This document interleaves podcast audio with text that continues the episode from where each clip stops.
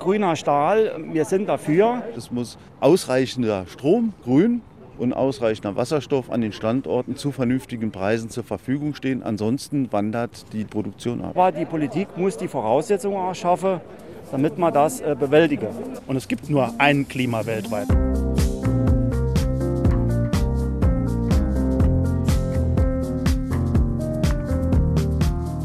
CO2 einsparen, das Klima schützen. Für die Stahlindustrie in Deutschland ist das zur Existenzfrage geworden.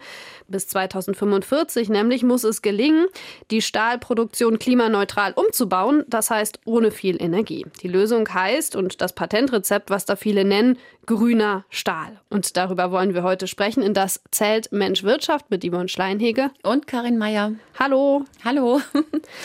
Karin, tausende Jobs sind bedroht. Ähm, nicht erst seit gestern in der Stahlindustrie gehen die Leute seit langem auf die Straße und fürchten um ihre Jobs. Jetzt ähm, ist es so, wir haben steigende CO2-Kosten, auch durch strengere Klimaziele. Die Lösung heißt jetzt da grüner Stahl. Treibt das auch schon die Beschäftigten um? Auf jeden Fall, denn äh, den, der Stahlindustrie steht ja teilweise das Wasser bis zum Hals. Nicht nur im Saarland werden Jobs abgebaut. Die Beschäftigten wissen, dass eben nur klimafreundlicher Stahl, und das ist ja mit, mit grünem Stahl äh, gemeint, eine Perspektive bieten kann. Wir müssen klimaneutral werden und brauchen unbedingt die Unterstützung am besten heute oder gestern schon. Wir müssen CO2-neutral produzieren. Das wollen wir auch. Dazu brauchen wir Zeit und Geld. Ob in Duisburg oder in Völklingen, den Beschäftigten ist klar, dass die Unternehmen sich neu aufstellen müssen. Ja, wir haben es schon zweimal gesagt. Grüner Stahl, das ist so ein bisschen wie hm, das Zauberwort, das Allheilmittel, was diese Branche da so wie ein Monstranz vor sich herträgt. Was genau ist damit gemeint? Ganz genau definiert ist das nicht, aber der Stahl soll eben nicht länger mit Kokskohle hergestellt werden, sondern mit erneuerbaren Energien, mit Strom aus Offshore-Wind äh, am besten. Der soll klimaneutral werden. In Anbetracht des enorm hohen Energiebedarfs in der Stahlindustrie ist das eine enorme Herausforderung. Die saarländische Stahlindustrie zum Beispiel, die würde allein acht Terawattstunden Strom brauchen, doppelt so viel wie das ganze Saarland zurzeit. Das ist eine ganze Menge. Im Saarland eine Million Einwohner und tatsächlich dazu noch relativ viel Industrie. Also damit man da mal so eine Idee hat, wie groß das Saarland ist. Ja, bisher ist es ja so, dass wir Eisenerz haben, der mit ähm, Koksstaub im Hochofen geschmolzen wird. Seit Jahrhunderten gibt es jetzt diese Technik. Die war schon immer da. Was ist jetzt technisch möglich oder was kann technisch möglich werden? Den Weg hat die Stahlindustrie an vielen Stellen ja schon eingeschlagen. Es wird zum Beispiel in äh, Dillingen jetzt jetzt wasserstoffhaltiges Gas in den Hochofen eingesetzt. Aktuell Koksgas, äh, das ist wasserstoffhaltig. Im nächsten Schritt soll Wasserstoff eingedüst werden in den Hochofen, immer um Koks als Energielieferant zu ersetzen. Der Vorstandsvorsitzende von Dillinger und Saarstahl, der hat schon einen Plan gemacht. Die erste Phase ist äh, im Rahmen der Bindungsstrategie die Phase, in der die Hochofenroute weiter optimiert wird und hier müssen wir auch den Einsatz von Wasserstoff vorbereiten und darauf umstellen. Karl Köhler ist der Vorstandsvorsitzende von Dillinger und Saarstahl. In dieser Phase befinden wir uns zurzeit. Äh, der Hochofen, der soll weiter betrieben werden. Erst 2030 wird der erste Hochofen abgeschaltet. Dann soll ein Elektrolichtbogenofen genutzt werden, um dann den Eisenschwamm zu äh, schmelzen. Solche Elektrostahlwerke gibt's ja schon. Also mhm. das ist jetzt nicht komplett neu. Die Frage ist dann, wie bekommt man eben reines Eisen? Das Eisenerz enthält ja auch Eisenoxide und andere Stoffe, die werden normalerweise im Hochofen verbrannt. Da müssen wir Schrott nutzen, aber Schrott ist eine sehr endliche Ressource und brauchen deshalb auch mit Erdgas oder Wasserstoff, je nachdem wie schnell das geht, hergestelltes direkt reduziertes Eisen. Direkt reduziertes Eisen, das wird dann mit Erdgas oder mit reinem Wasserstoff hergestellt. Dabei wird Eisenschwamm hergestellt. Das ist so was wie ein chemisches Verfahren, bei dem auch Wärme eine Rolle spielt. Äh, da entsteht dann ein poröser Eisenschwamm, den kann man gemeinsam mit Schrott im Elektroofen schmelzen und zu Rohstahl verarbeiten.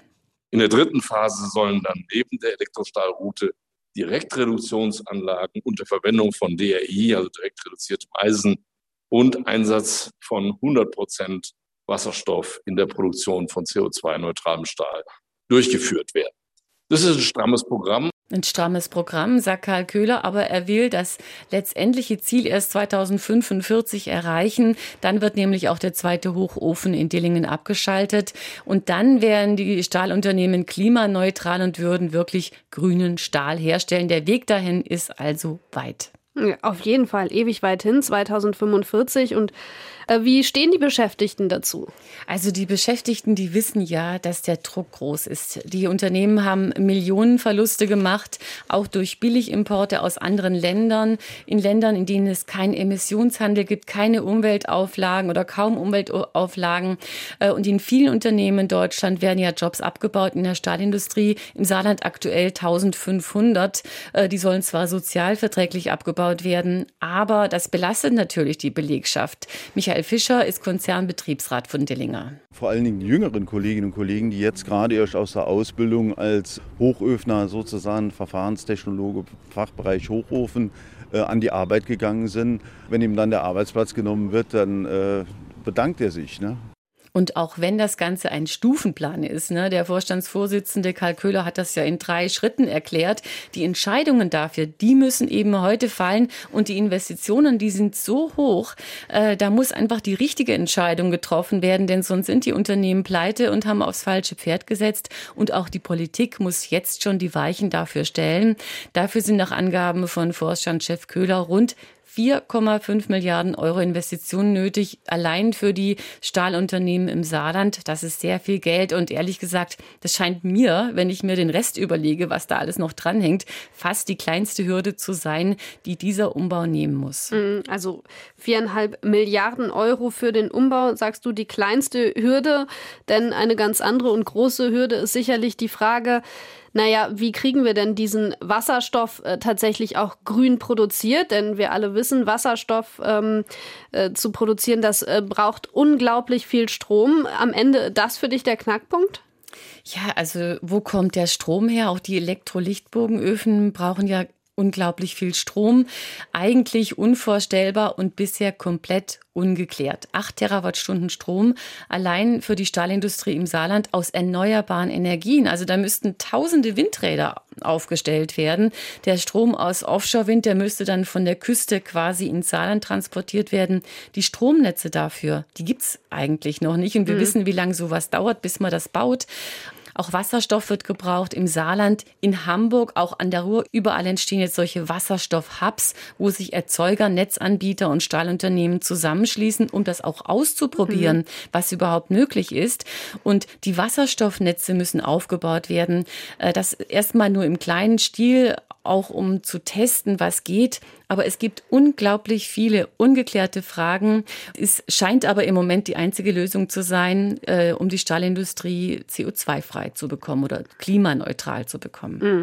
Das alles sind ja Punkte, die im Prinzip nicht nur die Stahlindustrie betreffen, sondern die ganze Frage, wie wir unsere Industrie äh, sozusagen umbauen und umbauen wollen. Ähm, das ist es ja einfach.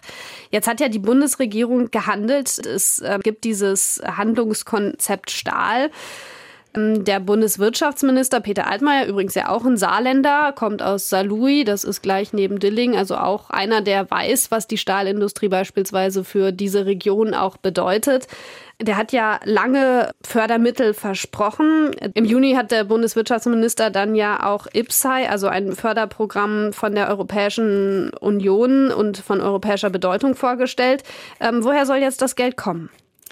Bundeswirtschaftsminister Altmaier hat jedenfalls ein 8 Milliarden Programm für Wasserstoffwirtschaft auf den Weg gebracht. Genehmigt werden muss das in Brüssel, bezahlt wird es aus Berlin.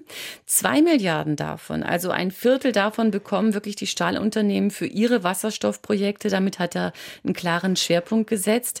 Bisher ist das aber wirklich nur eine kleine Anschubfinanzierung für das wird gebraucht, was gebraucht wird in der Branche. Da werden ja zweistellige Milliardensummen genannt äh, um die Stahlindustrie in Deutschland äh, wirklich auf Wasserstoff umzusetzen. Auf, aus meiner Sicht ist das auch noch lange nicht entschieden, ob das wirklich gelingt diese großen Projekte zu stemmen. Mhm. Also das sagst du, dass alles, was jetzt an Geld da ist, auch wenn es viel klingt. Ich glaube, für Saarland runtergerechnet sind es 300 bis 400 Millionen Euro. 400 Millionen Euro. 400 Millionen Euro. Klingt viel, aber ist vergleichsweise, wenn wir eben die Zahl gehört haben, 4,5 Milliarden, ähm, ja tatsächlich nur ein Beginn, oder? Genau, ist nur ein kleiner Anfang. Jetzt ist es so, diese ganze Wende, die müssen ja nicht nur die saarländischen Stahlhersteller schaffen, sondern alle. Ähm, Dillinger und Saarstahl haben wir genannt, das sind die hier bei uns im Saarland. Die stehen da noch ganz am Anfang, wollen dann in also 2030, das ist in neun Jahren, den ersten Hochofen durch einen Elektroofen ersetzen. Sind andere Stahlhersteller in Deutschland vielleicht schon einen Tick weiter? Mein Eindruck ja. Also ich nenne jetzt mal das Beispiel ArcelorMittal in Hamburg. Dort betreibt das Unternehmen ein Elektrostahl Stahlwerk. Die haben also schon einen gewissen Vorsprung und kann sich jetzt schon mit ganz anderen Fragen beschäftigen. Dort plant man die erste großtechnische Direktreduktionsanlage, äh, ist also quasi bei der dritten Phase schon angekommen. Der Vorstandsvorsitzende von ArcelorMittal in Hamburg, Uwe Braun, der hat sich vor kurzem in einem Videovortrag so geäußert. Schachtofen, wo oben Eisenerz eingefüllt wird und unten kommt der Eisenschwamm raus. Er wird im Gegenstrom äh, reduziert mit Reduktionsgas, was in einem Umformer erzeugt wird. Das Reduktionsgas wird erzeugt durch die Aufspaltung von Erdgas. und so ist das eigentlich jetzt unser Ansatz, den wir untersuchen. Das wird groß, großtechnisch eben die erste Anlage sein weltweit, die nach diesem Verfahren eben, eben äh, funktionieren soll. In einem ersten Schritt wird also Erdgas statt Wasserstoff mhm. eingesetzt. Ich habe jetzt gerade noch gelesen, dass das eigentlich kein besonders umweltfreundliches Verfahren ist, Wasserstoff aus Erdgas zu gewinnen. Äh, aber damit kann man eben ausprobieren, was funktioniert und kann das später nahtlos durch mhm. grünen Wasserstoff ersetzen. So hat er es jedenfalls in seinem Vortrag angekündigt. Äh, dieser Wasserstoff, dieser grüne Wasserstoff wird dann durch Elektrolyse hergestellt. Auch dafür wird natürlich Strom aus Erneuerbaren gebraucht. Und da zeigt sich jetzt für mich ein weiterer Vorteil von diesem Stahlwerk in Hamburg. Die sind ja viel näher an der Küste ja. dran und haben kurze Wege zu Offshore-Wind. Die saarländische Stahlindustrie, die hat da wirklich ein Problem aus meiner Sicht. Und das weiß auch der Chef von Dillinger und Saarstahl, Karl Köhler. Der hat jetzt eben aus diesem Grund eine Studie in Kanada in Auftrag gegeben. Dort äh, kann jetzt äh, erstmal ausprobiert werden, wie diese, diese Direktreduktion funktioniert. Und ich habe ihn dann gefragt, ob das auch die Verlagerung der Direktreduktion nach Kanada bedeuten kann. Also kann die Stufe zum Beispiel in Kanada sein, sie kann an der Küste in Europa sein, sie kann auch hier vor Ort sein. Und da kämpfen Wettbewerbsbedingungen miteinander und Voraussetzungen miteinander, die wir dann erreichen oder nicht erreichen, äh, die man sehen muss. Und wenn Sie daran denken, dass die Erzeugung von Wasserstoff den Hauptteil dieser 8 Terawattstunden ausmacht, den Löwenanteil davon, die ich vorhin nannte, dann ist natürlich klar, dass der Strompreis äh, für die Erzeugung von Wasserstoff, abgesehen davon, dass es grüner Strom, also erneuerbare Energie sein sollte, auch der Strompreis natürlich massiv zählt. Und da macht es schon einen Unterschied, ob ich für 20 Euro die Megawattstunde oder für 60 Euro die Megawattstunde äh, das dann mache. Da kommen völlig andere Ergebnisse fürs Roheisen raus oder für das Roheisenersatzprodukt raus. Und deswegen wird die Standortfrage sicherlich unter solchen Aspekten geklärt. Das heißt also, es könnte jetzt sein, wenn ich ihn richtig verstehe und zugehört habe, dass man sagt, dann findet sozusagen die äh, Roheisenproduktion, also die, Produ die Vorstufe findet dann in Kanada statt. Aber macht das dann Sinn, den ganzen das ist eben für mich die Frage, ne? weil wenn ich anfange, Produktion zu verlagern, dann, also bisher das Argument der Stahlindustrie ist, wir kriegen jetzt bisher das Eisenerz von aus Kanada oder aus anderen mhm. Ländern transportiert. Das wird ja auch per Schiff angeliefert. Genauso könnte man jetzt den Eisenschwamm anliefern. Aber das schwingt ja schon mit, dass weitere Prozesse verlagert werden, denn für den Rest braucht man ja auch so viel Energie. Fakt ist aber, dass eben in Kanada der Strom aus erneuerbaren Energien nur ein Drittel kostet und mich hat die Aussage verblüfft, dass der Vorstandsvorsitzende von Dillinger das direkt in Raum stellt. Ne, einerseits fordern die Unternehmen Milliarden Unterstützungen aus mhm. Brüssel und Berlin und sagen dann, aber eventuell gehen wir damit nach Kanada. Also wenn ich Politiker wäre, würde ich sagen, Leute, so nicht. Und noch verblüffender für mich, der Betriebsratsvorsitzende von Saarstahl, Stefan A., der kann auch ein bisschen verstehen, dass die Rahmenbedingungen anderswo besser sind. Für ihn stellt das nämlich auch die kompletten Stahlstandorte in Frage, wenn also dieser Schritt gegangen wird und der Eisenschwamm verlagert wird. Man muss sich dann die Fragen stellen, ist dann ein Stahlwerk hier überhaupt noch günstig? Oder macht man das auch in Kanada oder dort, wo CO2 keine Rolle spielt? Die Frage muss man sich stellen. Und wenn, das, wenn irgendjemand die Frage betriebswirtschaftlich beantwortet, könnte es passieren, dass jemand auf die Idee kommt, sagt, Stahlwerke brauchen wir ja nicht mehr. Dann walzen wir noch ein bisschen und das war's. Und das wäre das Ende der Stahlindustrie hier im Saarland. Klingt jetzt so, als würde das am Ende dann tatsächlich tausende Jobs kosten, äh, wenn diese ja, Verlagerung der Hochofenroute passiert. 1000 Jobs hängen da ja ungefähr hier bei uns in der Region äh, dran. Wie ist denn jetzt die Ansage zu verstehen? Ist das ein Versuch Druck auf die Politik auszuüben oder wie würdest du das interpretieren? Also der Gedanke schwingt für mich jedenfalls mit. Ne? Wir sind ja kurz vor der Bundestagswahl. Der Zeitpunkt ist eigentlich günstig, um äh, sich ein Ohr zu verschaffen äh, bei Politikern. Die planen jetzt gerade ihre Auftritte vor den Belegschaften. Wir haben äh, den dritten regionalen Stahlgipfel mit starker Politikprominenz in dieser Woche. Und da werden die Stahlbelegschaften und auch die Unternehmen, auch die Wirtschaftsvereinigung Stahl Wahl, die werden dann nochmal zuverlässige politische Rahmenbedingungen fordern. Die wurden nämlich in den letzten Jahren häufig geändert und verschärft. Ne? Ich sage jetzt mal die CO2-Kosten, der Emissionshandel, aber auch die Klimaziele. Äh, da hat erst äh, die EU den Green Deal verkündet, das hat die Lage verschärft. Jetzt hat äh, Deutschland das Klimaziel auf 2045 verkürzt. Das macht alles Druck und der Konzernbetriebsratsvorsitzende Michael Fischer, der sagt das. Wir brauchen jetzt nur verbindliche Instrumente, die auch über Legislaturperioden im Bundestag hinaus Bestand haben, weil hier werden Investitionen angeschoben, die kann man nur einmal investieren. Und wenn die Rahmenbedingungen sich in der nächsten Legislaturperiode wieder verändern und damit die Investitionen äh, nicht mehr refinanzierbar sind, dann sind wir alle pleite. Und das kann ja nicht äh, Sinn und Zweck einer deutschen Industriepolitik sein. Da werden die Betriebsräte sicher den saarländischen Stahlgipfel nutzen und ihre Anliegen nochmal vortragen. Bundeswirtschaftsminister Altmaier wird da sein, Außenminister Heiko Maas. Beide sind ja Direktkandidaten im Landkreis Saarlouis und da sind die Stahlbeschäftigten auch ihre Wählerinnen und Wähler. Die saarländische Wirtschaftsministerin Rehlinger, die ist natürlich auch nochmal dabei und die wird auch nochmal öffentlich sagen, worauf es ankommt. Belegschaften, Unternehmen und Betriebsräte fordern ja seit Jahren äh, Fördermaßnahmen oder Hilfen Hilfen für den Umbau zur Wasserstofftechnologie. Und aktuell werden ja auch wirklich Milliardenprogramme gestartet. Ja, fassen wir nochmal zusammen, machen wir mal einen Strich drüber unter das, was wir besprochen haben. Die Stahlindustrie ist in der Krise. Es gibt bekannte alte Phänomene, billig Konkurrenz aus China. Es gibt die Klimavorgaben. Und es gibt jetzt diese ganz große Frage noch, wenn wir grünen Stahl haben wollen, was bedeutet das für die heimische Stahlindustrie? Und ist sie sozusagen auch, wenn sie grün werden soll, konkurrenzfähig? Was zählt denn jetzt am Ende für dich? Eigentlich muss die Politik entscheiden, ob Deutschland oder Europa eine eigene Stahlindustrie haben will. Das ist jetzt wirklich eine Grundsatzfrage. Äh, gerade die Corona-Pandemie hat ja gezeigt, was Abhängigkeiten bedeuten. Wir erleben das zum Beispiel bei Halbleitern, die fehlen mhm. in der Autoindustrie. Wir haben am Anfang äh, der Corona-Pandemie festgestellt, dass es keine Maskenhersteller gibt. Mhm. Stahl ist jetzt eigentlich auch so eine Art Schlüsselprodukt in allen Bereichen gebraucht wird. Und äh, jetzt müsste man einfach mal sich positionieren. Wollen wir da unabhängig sein? Und wir brauchen da klare Bekenntnisse und müssen dann auch die Weichen dafür stellen und auch vielleicht die Kosten dafür tragen. Das ist wirklich eine politische Entscheidung aus meiner Sicht. Und selbst wenn diese Entscheidung getroffen wird, dann muss immer noch klar sein, grüner Stahl, der wird teuer. Die EU muss ihn dann auch wettbewerbsfähig machen durch Abgaben an der Grenze oder durch Vorgaben für die Industrie insgesamt. Ralf Cavelius von der IG Metall. Eine der Bedingungen, die wir als IG Metall auch fordern, ist ja, dass es eine Abnahmeverpflichtung auch für diesen grünen Stahl letztendlich gibt.